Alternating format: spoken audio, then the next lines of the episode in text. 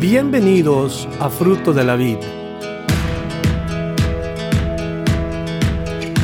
Nuestro deseo es presentarle la palabra de Dios de una manera sistemática, con el fin de que usted aprenda, conozca y crezca en su relación personal con Dios. Esperamos que el mensaje de hoy bendiga su vida.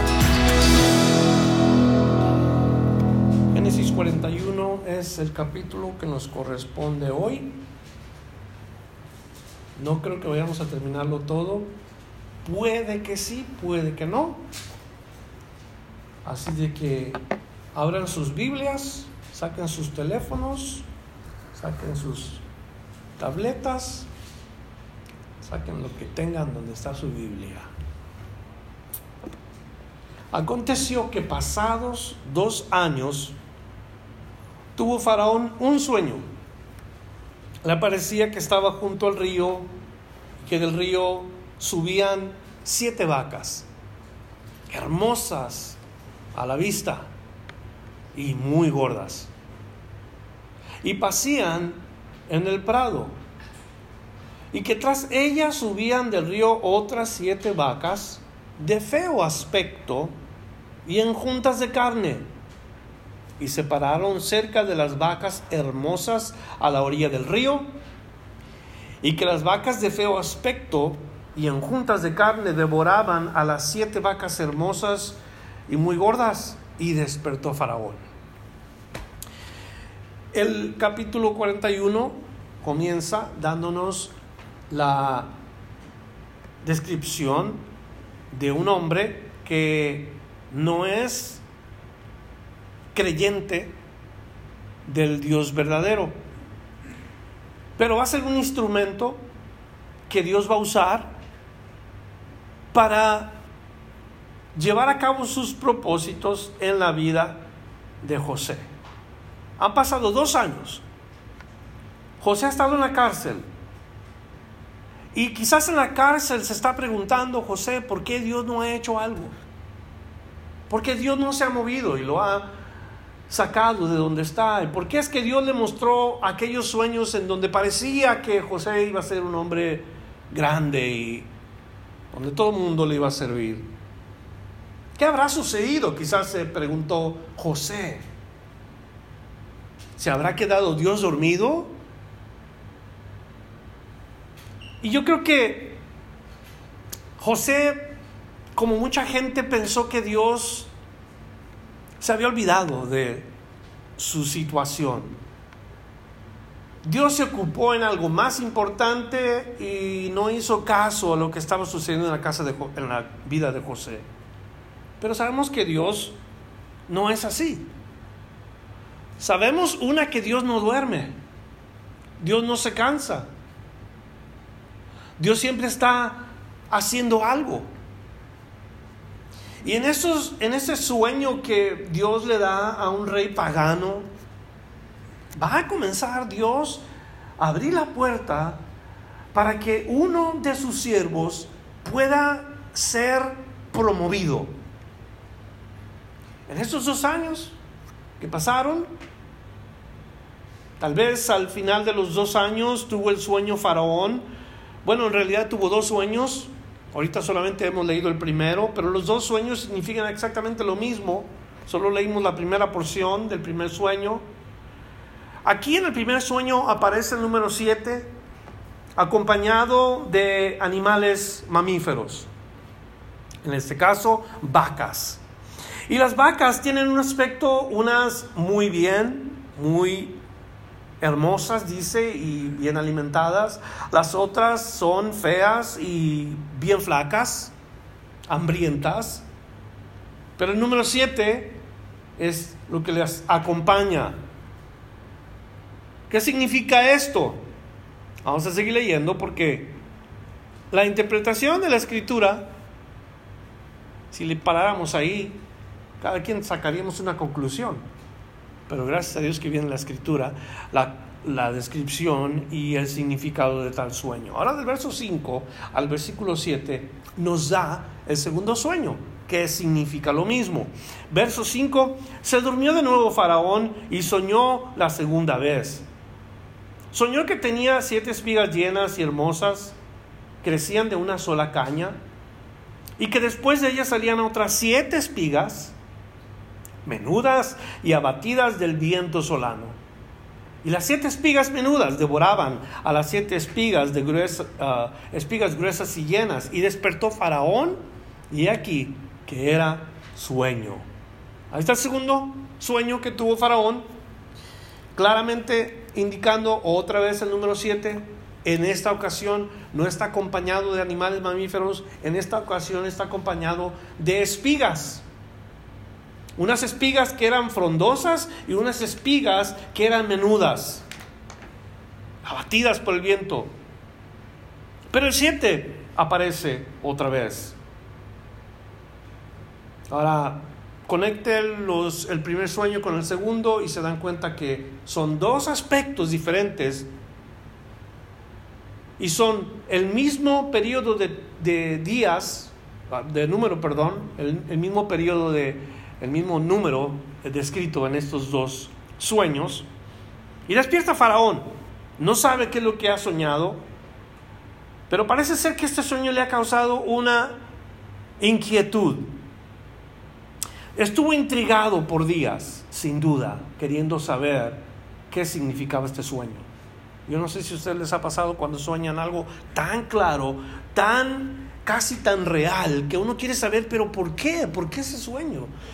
Y, se queda uno como pensativo el resto del día. La mañana que te despiertas te quedas con eso en tu mente y estás pensando en ese sueño. ¿Qué significará ese sueño? ¿Qué quiere decir ese sueño? Y así se te va el día. Claro, a veces nunca tenemos significado para el sueño nosotros. Pero en este caso, la, la manera como responde Faraón, cómo le intriga, cómo le preocupa a tal punto que hace algo al respecto. Verso 8, sucedió que por la mañana estaba agitado su espíritu. O sea, algo sucedió dentro de él que, que le causó que no se sintiera físicamente bien. Dentro de sí había algo de inquietud, dentro de su de él tenía tenía que hacer algo. ¿Y qué hizo? Hizo lo que cada persona pagana sabía hacer no se puso a orar, no se puso a preguntarle a Dios qué le quiso decir Dios, porque él no es un creyente de Dios, no sabe quién es Dios y qué hace lo que suelen hacer todos los paganos. Envió e hizo llamar a todos los magos de Egipto y a todos sus sabios. Y les contó Faraón sus sueños, mas no había quien los pudiese interpretar a Faraón. Faraón quiere saber ¿Qué es lo que significa este sueño? Como pagano o incrédulo de lo que es verdad, recurre entonces a lo que él conoce para pedir ayuda. Esto mismo hacen muchas personas en nuestros días. Hay gente que recurre a lo que conocen, no necesariamente a la verdad o a lo que tiene fundamentos. La gente puede tener eh, religión, entre comillas, podemos decir, la religión cristiana, pero recurren a las cosas que les hablen de su buena suerte. Alguien puede decir yo soy cristiano y todavía anda con sus amuletos de la buena suerte, todavía anda yendo para que le lean el futuro, a que le adivine la suerte, a ver qué le dicen los pronósticos del, del horóscopo del día. Y son presas bien fácil de la confusión y de lo emocional y de lo ficticio. No tienen bases en la verdad. Presas fáciles aún inclusive de personas que utilizan objetos religiosos para apoyar sus actividades. Por ejemplo, no es que busca uno el mirar estos programas, pero a veces cuando estás pasando tu televisor por los diferentes canales, te, encuentran, te encuentras tú con cada individuo en la televisión. Hay un individuo, no sé cómo se llama porque no, no me quedé mucho tiempo para escucharlo, pero hay un individuo, es colombiano él, tiene un ojo detrás de él, una pirámide. Este hombre utiliza términos como hermano, hermana, términos que usamos nosotros los cristianos. Utiliza inclusive a veces la Biblia, los amuletos, las imágenes religiosas. Y mucha gente le habla por teléfono para saber cómo es que tienen que mejorar sus situaciones. Mucha gente les habla. Claro, la cosa no es gratis, ¿verdad? Detrás de lo que Él ofrece también está la cooperación supuestamente. No sé si ustedes lo han escuchado, lo han visto. Un día que ustedes lo vean van a entender lo que les estoy diciendo, que esta gente utiliza objetos religiosos, utiliza cosas que tienen fundamento en la religión y, eso lo hacen solamente para apoyar su actividad, de leerle a la gente el futuro, de arreglarle situaciones de amor, buena suerte, situaciones económicas, de salud, y todo esto usando el nombre de la religión. No el nombre de Dios, el nombre de la religión. Como aquí este hombre. Faraón recurre a lo que él conoce. Hace llamar a todos sus, dice magos y sabios, pero en realidad eran las personas que conocían los, los, la lectura de los cielos, los astros, las estrellas, la luna, el sol, y eran personas que eh, trabajaban con lo oculto, o sea, la gente que hace exactamente lo que hoy hacen muchos. Usar las influencias de lo oculto para recibir cierto tipo de conocimiento de lo oculto y hablarle a la gente de estas cosas. ¿Cuántas generaciones pasaron en este país de Egipto con ese tipo de creencias? El tiempo que estuvo el pueblo de Israel, 400 años esclavizado, la gente de Egipto estuvo bajo este tipo de influencias. Magos. Recuerdan que Moisés va y habla con Faraón y le dice, deja ir a mi pueblo Israel. Y cuando Faraón se opone, Aarón tira la vara al suelo y se convierte en una serpiente. Nos dice la Biblia que vienen los magos de Faraón y hacen exactamente lo mismo.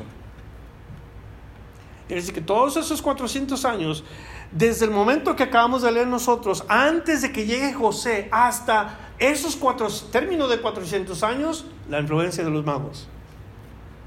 ¿Sabe cuánta influencia religiosa hay en nuestras familias hispanoamericanas?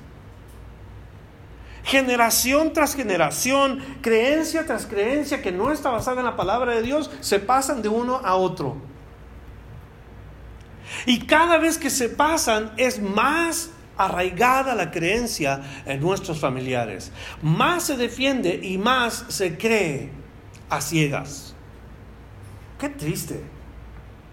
Ahí está Faraón preguntando a los sabios de Egipto. Y yo no sé para qué es que los continuó usando cuando no le pudieron decir su, su sueño. No han de haber sido tan sabios. No han de haber tenido revelación absoluta. ¿Para qué seguir usando algo que no sirve? Y esa es exactamente la pregunta. ¿Por qué seguimos nosotros en la religión si no sirve la religión? No nos ayuda la religión. Óigame, Cristo es la verdad, no la religión.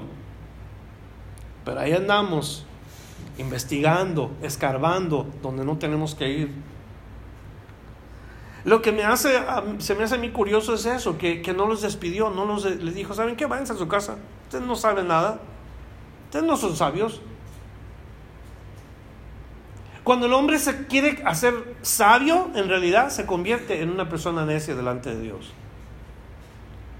Y pregunta la Biblia, ¿en dónde están los sabios de este siglo? ¿En dónde están los disputadores de esta generación? Dios ha confundido a los sabios de este mundo. Dios los ha confundido con los simples, Dios le mostró a los que son fuertes con los débiles que Él es más poderoso. Dios le hizo ver a los que se sienten grandes con los que no son nada. Qué grande diferencia. Que escogió lo vil de este mundo para confundir a los que se pensaban ser algo. No confiemos en nadie más, hermanos. No confíes en la ciencia, no confíes en la religión, no confíes absolutamente en nadie más que en el único y Dios verdadero, en donde está toda la verdad que necesitamos saber. ¿De acuerdo? Nadie más. Faraón es un pagano. Se entiende que tuvo que ir a algo que él conocía como el paganismo para ver qué es lo que significaba eso, pero no era lo que Dios iba a usar en este caso. Verso 9 nos dice la palabra de Dios del mismo capítulo 41. Entonces, el jefe de los coperos habló con Faraón. ¿Se acuerdan quién es el jefe de los coperos? Dos años pasaron. Después de que José le dijo, hey, cuando te regresen a tu puesto, acuérdate de mí. Acuérdate que yo te hice la interpretación y que sepas que eh, es algo que recibiste de parte mía. Entonces este copero habla con Faraón después de dos años y luego dice lo siguiente, me acuerdo hoy de mis faltas. ¿Se acuerda que yo le dije que él era culpable igual que el panadero? ¿Mm? Los dos culpables, sin embargo, él dice, me acuerdo de mis faltas. Entonces Faraón podía haber dicho Faraón a, este hombre, ¿sabes qué? Tienes razón, tú también eres culpable. Y darle matarile, ¿verdad? Pero no lo hizo. Cuando Faraón se enojó contra sus siervos, nos echó en la prisión de la casa del capitán de la guardia, a mí y al jefe de los panaderos. Él y yo tuvimos un sueño en la misma noche y cada un sueño tenía su propio significado. Estaba allí con nosotros un joven hebreo, siervo del capitán de la guardia, y se lo contamos y él nos interpretó nuestros sueños y declaró a cada uno conforme a su sueño. Aconteció que como él nos lo interpretó, así fue. Yo fui restablecido a mi puesto y el otro fue colgado, porque eso es lo que Dios reveló a José. Y se acuerda este copero y dice, ah, yo, yo tengo a alguien, faraón, que te puede ayudar. Yo sé quién puede interpretar tu sueño. Ahora, debemos de comprender algo, faraón era un término que se usaba regularmente para distinguir a los reyes de Egipto. Fue una dinastía. Todos los faraones que generación tras generación estuvieron ahí, cuando mucho duraban 60, 70 años, y luego venía el otro faraón. Todos tuvieron un nombre, pero todos eran llamados faraón. Cuando llega José a este faraón, este faraón al término de un tiempo muere y viene otro faraón. Traigo esto porque las cosas cambian para la nación de Israel cuando llegan a Egipto. Todos los faraones tenían diferente creencia y todos los faraones tuvieron diferente trato con la nación de Israel. Pero al comienzo, Faraón considera traer un hebreo a su palacio. Este Faraón aunque era el rey, hace una decisión por la influencia de otros, que en este caso Dios lo mueve. Cuando Dios quiere usar a los que Él sirve, a, los que le sirven a Él, cuando Dios quiere hacer eso, Él mueve las cosas que nos parecen imposibles a nosotros para que el camino se haga dice la palabra de Dios que Él hace brechas donde no hay. Que Dios abre puertas donde está cerrado y cierra puertas donde está abierto. Que Dios hace reverdecer donde la rama ha muerto. Que Dios da vida donde hay muerte.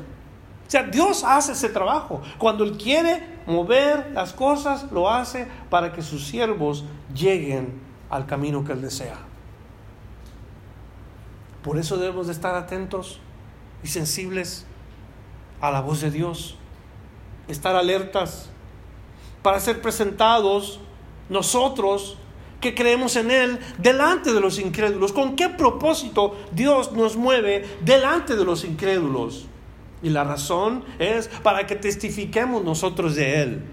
Para que el mundo que es incrédulo conozca quién es Dios.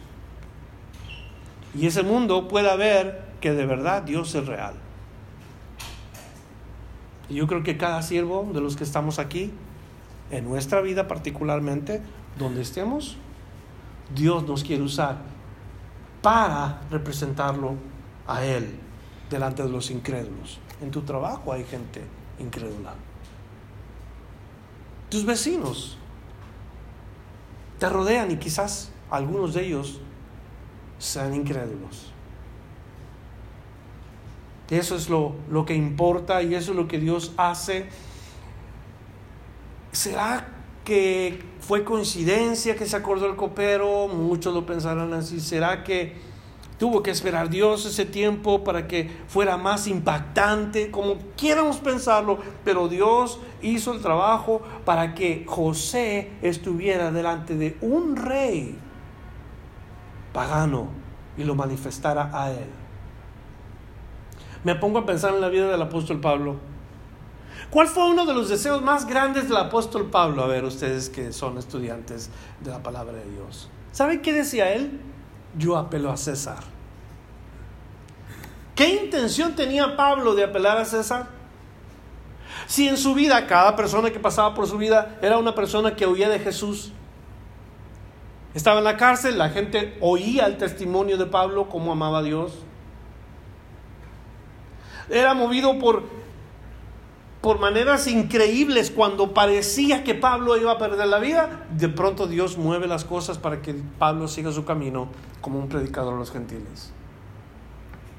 Millas y millas y millas recorre el apóstol Pablo, naciones y pueblos uno tras otro, viajes misioneros, era puesto en la cárcel, era perseguido, era maltratado y todo eso era para que Pablo diera a conocer el nombre de Jesús a los gentiles.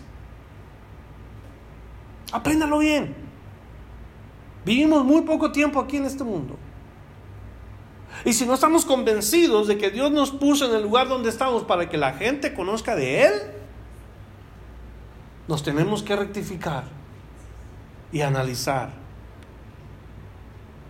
si la gente está creyendo en Dios por mi vida. Sea donde sea, estés donde estés, hagas lo que hagas, ese es el propósito por el cual Dios te tiene ahí. Parece negativo, parece pérdida, que estuvo dos años en la cárcel, nada de esto es para Dios pérdida, nada de esto es algo que es negativo, al contrario, a nosotros nos parece negativo, pero delante de Dios es una cosa que está siendo preparada. Verso 14. Entonces Faraón envió a, y llamó a José y lo sacaron apresuradamente de la cárcel. Y se le afeitó y mudó sus vestidos y vino a Faraón y dijo Faraón a José, yo he tenido un sueño y no hay quien lo interprete, mas he oído decir de ti que oyes sueños para interpretarlos. Respondió José a Faraón diciendo, no está en mí, Dios será el que te dé respuesta propicia a Faraón. Como todos los siervos de Dios, ¿a quién tenemos que dar crédito? A Dios. Dios es el que va a darte la interpretación. No, no me mires a mí, como quien dice José está diciendo, no está en mí, no soy yo. E, es, es aquel que da la vida, es aquel que da los sueños. No es en mí en quien debes de creer o en quien debes de poner tus ojos. Y todos los siervos debemos de pensar así. No se me olvida aquella ocasión cuando conocí una ancianita que se paraba en las esquinas de los camiones y llevaba una hoja consigo y hablaba de Cristo a la gente, pero ella llevaba una lista para ella, para saber cuánta gente había conocido a Cristo por ella. Y recuerdo cuando llegó a nuestra iglesia que nos dijo esas, cuando menos la escuché yo y Y dije, qué curioso que quieremos llevar conteo de cuánta gente conoce de Cristo porque nosotros lo hicimos. Es importante que conozcan de Cristo por medio de nosotros, pero no necesitamos llevar un récord de cuánta gente le hemos hablado. Si es una persona que le hemos hablado de Cristo, y esa es la capacidad que Dios nos dio, que lo dudo, eso es lo que Dios hizo a través de mí y la gloria sea para Él. Y nada más. Si fueron los miles, con algunos grandes que Dios los usa porque esa es su capacidad, la gloria sea para Dios y para nadie más. Pero qué triste cuando a veces el instrumento es más reconocido que el dueño del instrumento. Qué triste que el instrumento recibe más gloria que el dueño del instrumento. A la gente que recurre a los hombres, gracias a Dios que la palabra de Dios nos dice, maldito el varón que confía en el varón. Ojalá y que la gente lo lea. Que, que la gente no tenga sus ojos en las personas. Pablo nos dice, quiten los ojos de la gente y pónganlos en Jesús. Oh, sí, que Dios me use, pero nada para mí. Todo sea para la gloria de Dios. Les he traído esa ilustración cuando yo corto mi yarda en mi casa. Yo nunca he ido a la podadora y le he dado palmaditas a la podadora para decir qué buen trabajo hiciste. Yo hice el trabajo. Y en el caso de Dios, Dios no va a ir a darle la palmadita al instrumento, es la gloria de Dios. Yo hice el trabajo. Yo moví las fichas yo estoy promoviendo, yo estoy dando, entonces todo el crédito y toda la honra tiene que ser para él. Y eso es exactamente lo que hace José. Este es un verdadero ejemplo de, de la figura de Cristo. Jesús vino aquí no para llamar atención a sí mismo, sino para que el Padre fuera glorificado. No para hacer su voluntad, sino para hacer la voluntad del que lo envió. Dice qué importante el retrato que nos presenta la palabra de Dios. José dando crédito a Dios directamente. No me mires, mira a Dios. Apréndanlo esta noche. Somos instrumentos, eso es todo. Llévenselo a su casa. ¿Qué instrumento eres en las manos de Dios? Y eso es lo que tenemos que, más que nada, saber. Verso 17, entonces Faraón dijo a José, en mi sueño me parecía que estaba a la orilla del río, y luego repite el sueño, dice lo que del río subían siete vacas gruesas de carne y hermosas en apariencia, que parecían, que pasían en el prado, y otras siete vacas subían después de ellas flacas y de feo aspecto, tan extenuadas, extenuadas, perdón, que no he visto otras semejantes en en fealdad en toda la tierra de Egipto. Imagínense qué descripción que hace Faraón. Vi siete vacas hermosas, es más, gordas. No, no pude encontrar unos nombres de vacas de calidad para darles un nombre de ellas, pero me imagino estas vacas, un color hermoso, una, una ah, cuero cabelludo. Usted sabe cómo se ven las vacas cuando son finas que les brilla. Eh, los músculos se les pueden ver, gordas quiere decir bien alimentadas. O sea, una, un animal como para antojarse. Pero también vi unas vacas bien feas. Tan feas que nunca había visto unas vacas tan feas en todo Egipto. O sea, eso es extremo. Lo bonito, lo feo. Ese es un extremo. Entonces Faraón le dice esto a José y dice, lo que vi es que las flacas y feas devoraban a las siete ah, primeras vacas gordas. Y esas entraban en sus entrañas, mas no se conocía que hubiesen entrado porque la apariencia de las flacas era aún mala como al principio. Y yo desperté. Vi también soñando siete espigas crecían en, en, una misma caña, llenas y hermosas, y otras siete espigas menudas, marchitas, habitadas, abatidas del viento solano, crecían después de ellas, y las espigas menudas devoraban a las siete espigas hermosas, y yo le he dicho a los magos, mas no hay quien me lo interprete. Entonces Faraón le explica exactamente el sueño que tuvo a José. ¿Qué está esperando oír Faraón? Me, me pongo a pensar cuando leo esto. ¿Qué, ¿Qué, hubiera sido si José le dice, ¿sabes qué? Te va a ir mal, como le fue al panadero. Yo creo que Faraón le hubiera dado material a José de enojo, porque eso es lo que hacían los, los reyes faraones. Si la respuesta no les gustaba, ay, agárrense. Cuando el papá, jefe de la casa, se enoja, agárrense. Todo el mundo tiembla. Aquí en el caso de Faraón, qué bueno que el sueño fue interpretado positivamente, o más bien qué bueno que Dios dio un sueño positivo para que no hubiera muerte en Egipto, cuando menos en este sueño. Ya dijimos las figuras de los animales, significan algo. El número significa algo. Número uno, vemos nosotros que las, las figuras representan el sostén de la vida, por lo que vamos a ver de la interpretación.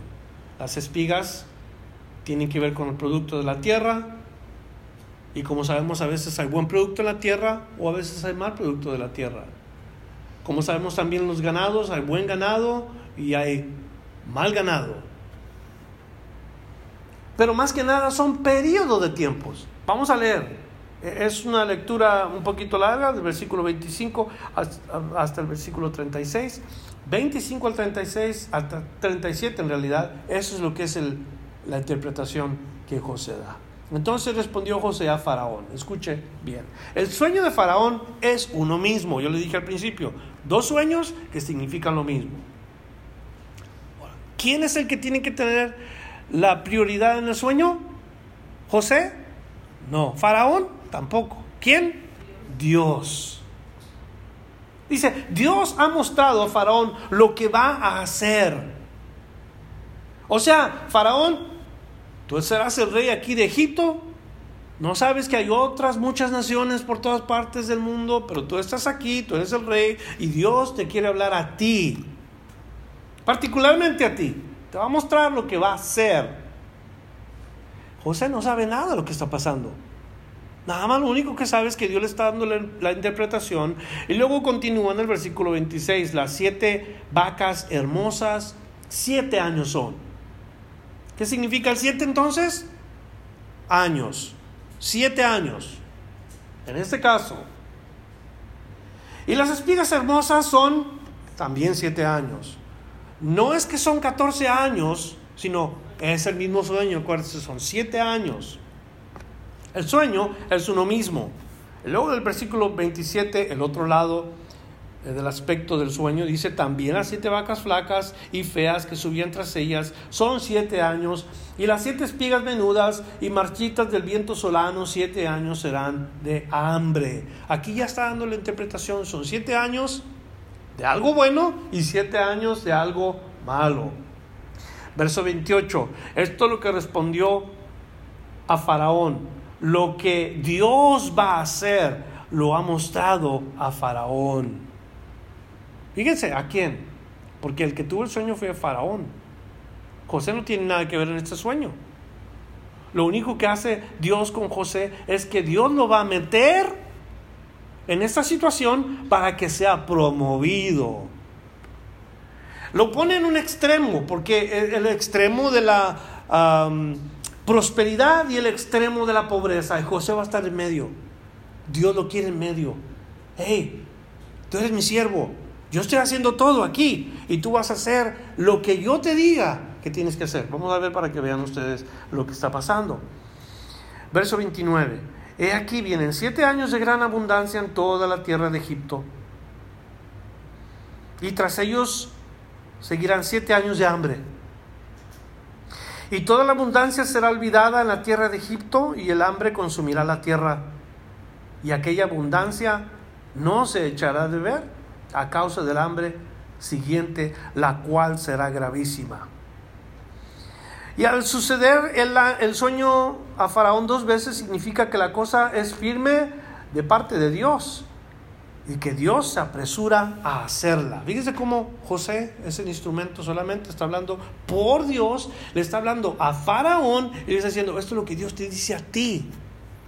Y qué bueno cuando Dios habla tan claramente a los hombres, con toda seguridad.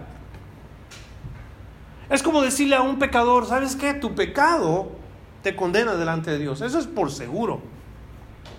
Y con toda seguridad tú le puedes decir, vas camino al infierno, con toda seguridad. Pero Dios me ha puesto en el extremo, hasta el extremo de la muerte, el extremo de la vida. Yo estoy en medio y tú y yo estamos aquí para hacer una decisión.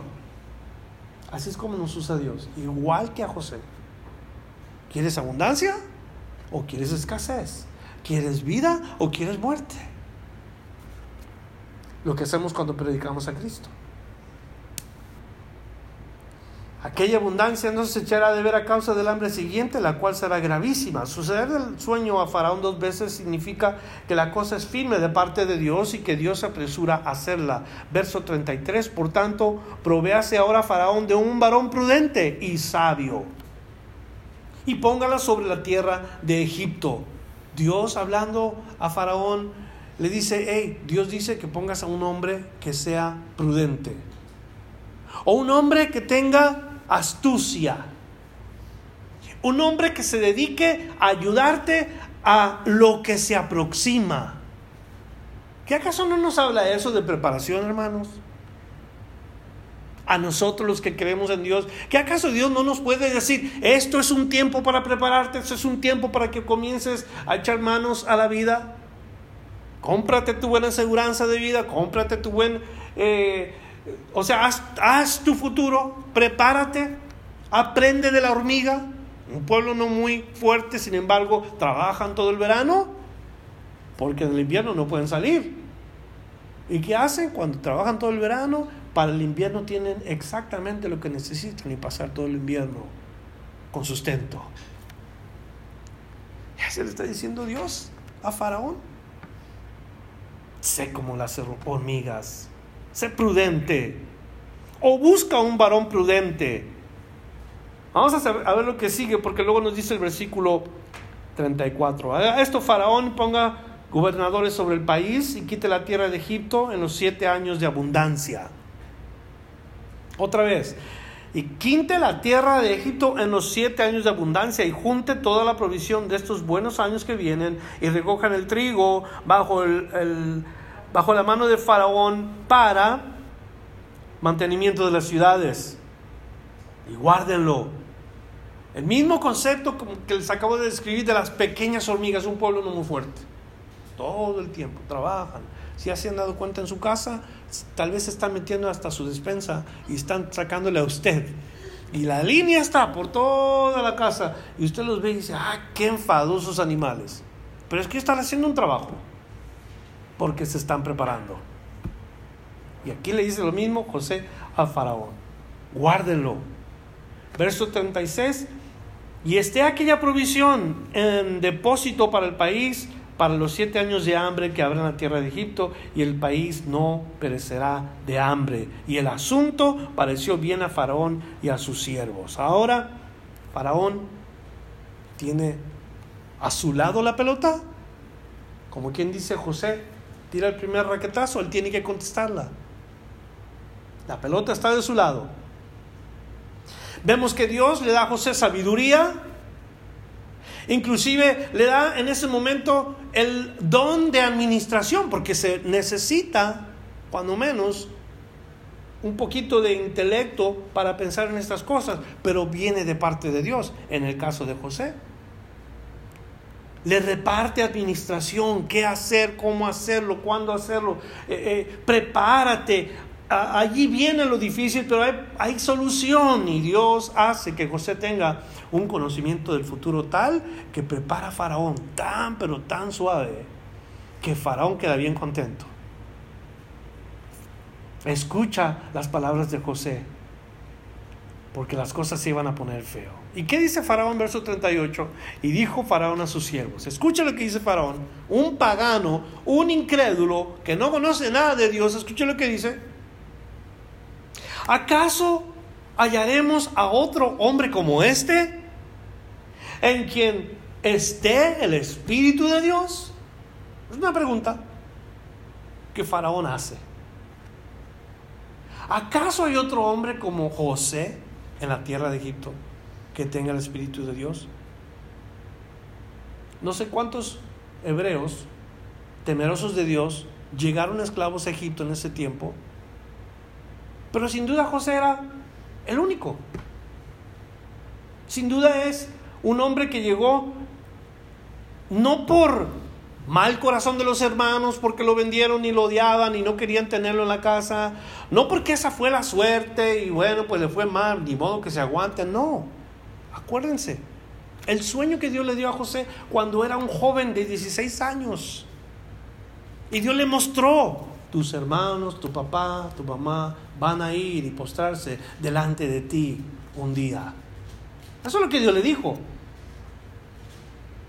Ahorita Ahorita más o menos estamos hablando de un joven todavía, no muy grande, y lo vamos a notar ya un poquito más crecido, cuando menos han pasado dos años después de que cayó en la cárcel. ¿Cuántos años han pasado ya?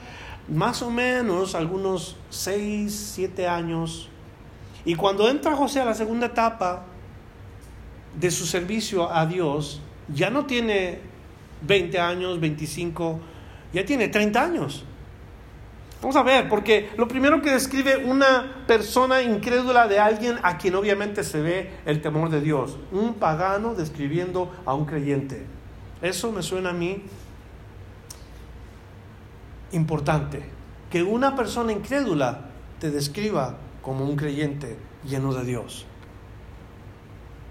No por el lingo, no porque tú hablas Gloria a Dios, hermano, aleluya, Dios te bendiga, oh, qué bendición, oh, qué grandeza, oh, qué grande es Dios. Uno usa palabras y términos que lo, lo que hacemos es que damos a entender que sabemos cómo hablar ese lingo. Y entre comillas espiritual, porque son cosas que hablamos en términos espirituales. Pero que vean a José por la interpretación de un sueño en donde el Espíritu de Dios se ve en él, importante. No mucho ruido, no mucha farándula, no mucho alegata, no mucho nada, solamente hablar de parte de Dios. No habló en lenguas, no habló nada, habló solamente en el nombre de Dios. ¿Y qué se le describe? El Espíritu de Dios estaba con Él. Describe la palabra de Dios de los cristianos lo siguiente. ¿O ignoráis que sois el templo de Dios? ¿Es el cual está en vosotros? Eso está en 1 Corintios capítulo 6, versos 19 al 20. Nos dice la palabra de Dios en 1 Corintios. Vamos a ver si lo encontramos juntos.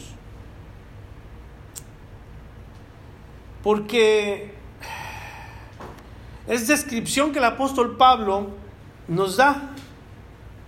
Primera Corintios, capítulo 6. A ver si lo, si en verdad lo encontramos, ¿eh? Dice aquí la palabra de Dios en los últimos versículos, versículo 16. No, versículo 18, 18, si huid de la fornicación, cualquier otro pecado que el hombre comete está fuera del cuerpo, más el que, el que fornica contra su propio cuerpo peca. O sea, hablando de qué es lo que hacemos con nuestro cuerpo. ¿Por qué es tan importante saber qué hacemos con nuestro cuerpo? Están los que se embriagan, están los que usan drogas, drogas, están los que andan fornicando, están los que están eh, constantemente poniendo su vida en peligro, eh, los que de verdad están lastimando el cuerpo humano. ¿Qué es el cuerpo humano? Para el cristiano, el versículo 19 nos dice, o ignoráis que vuestro cuerpo es el templo del Espíritu Santo, el cual está en vosotros, el cual tenéis de Dios, y que no sois vuestro. Porque habéis sido comprados por precio, glorificad pues a Dios en vuestro cuerpo y en vuestro espíritu, los cuales son de Dios. Y regresando al punto de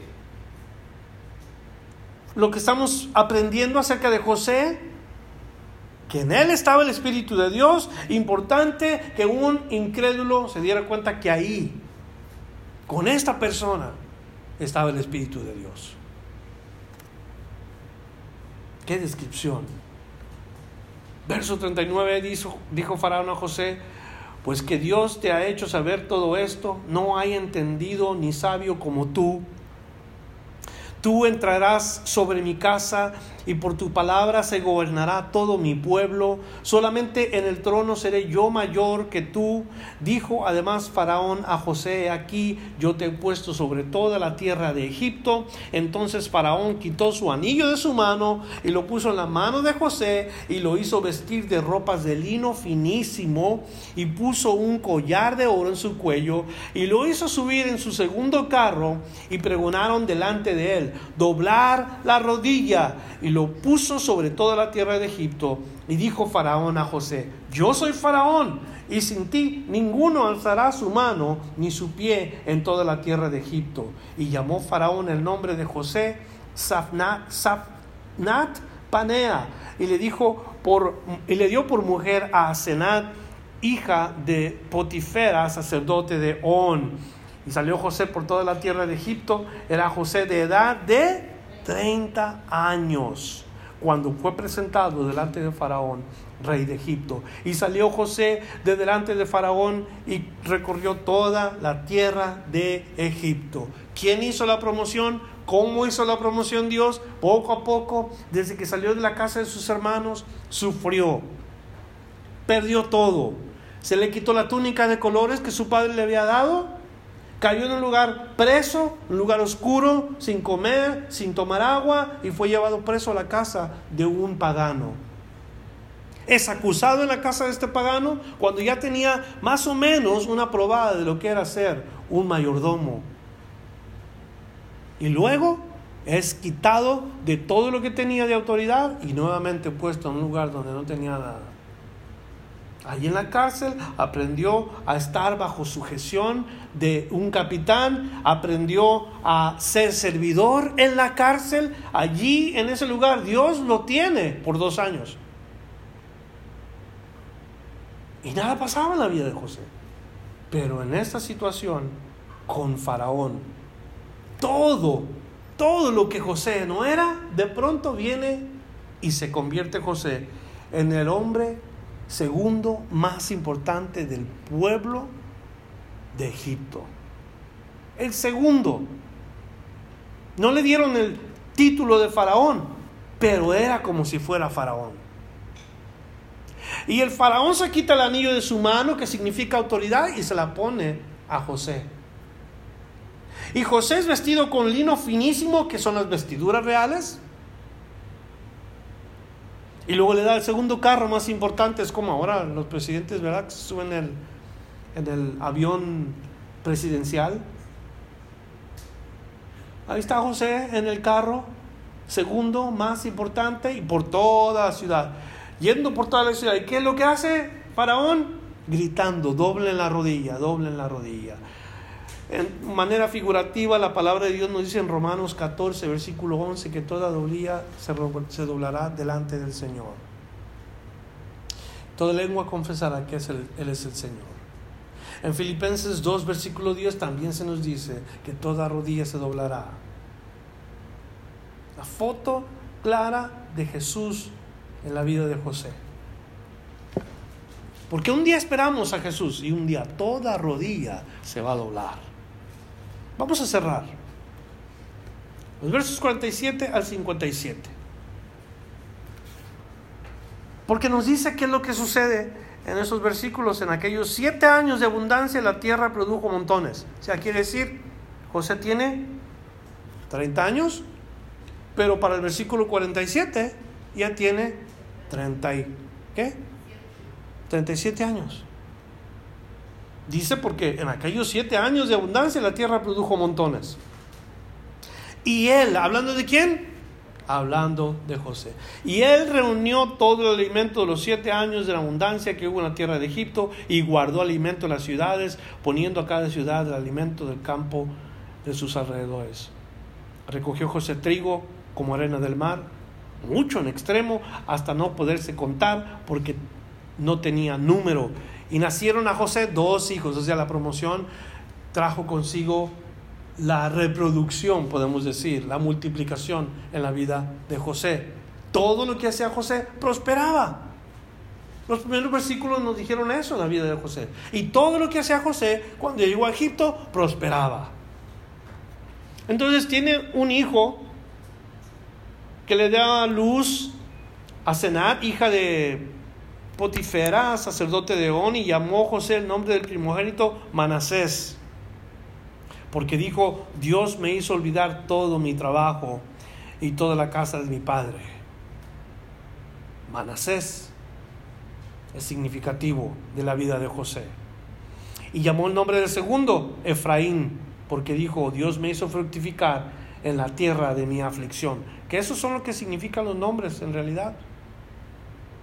Uno me hizo olvidar mi familia, el otro me hizo fructificar en la tierra de, de mi aflicción.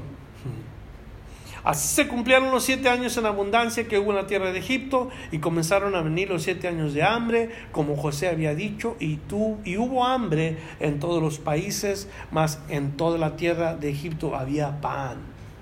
Y decir, todo el mundo estaba sufriendo afuera, todo el mundo estaba teniendo problemas por el alimento, pero no Egipto, no los egipcios. Cuando se sintió el hambre en toda la tierra, el pueblo clamó, a Faraón por pan y dijo Faraón a todos los egipcios, id a José. ¿Se acuerdan cuando se acabó el vino en las fiestas de Canaán? ¿Mm? ¿Qué dijo María? Hagan todo lo que les diga. ¿Mm? Otra vez una imagen de que nosotros debemos de ir al recurso verdadero, de donde viene la fuente de la vida.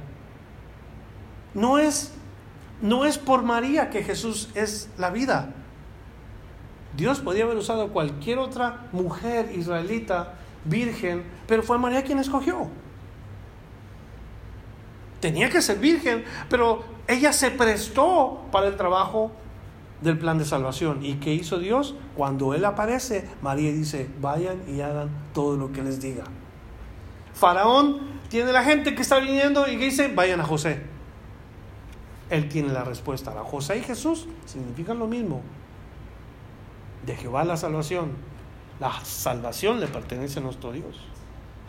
Vayan a José y haced lo que Él os dijere.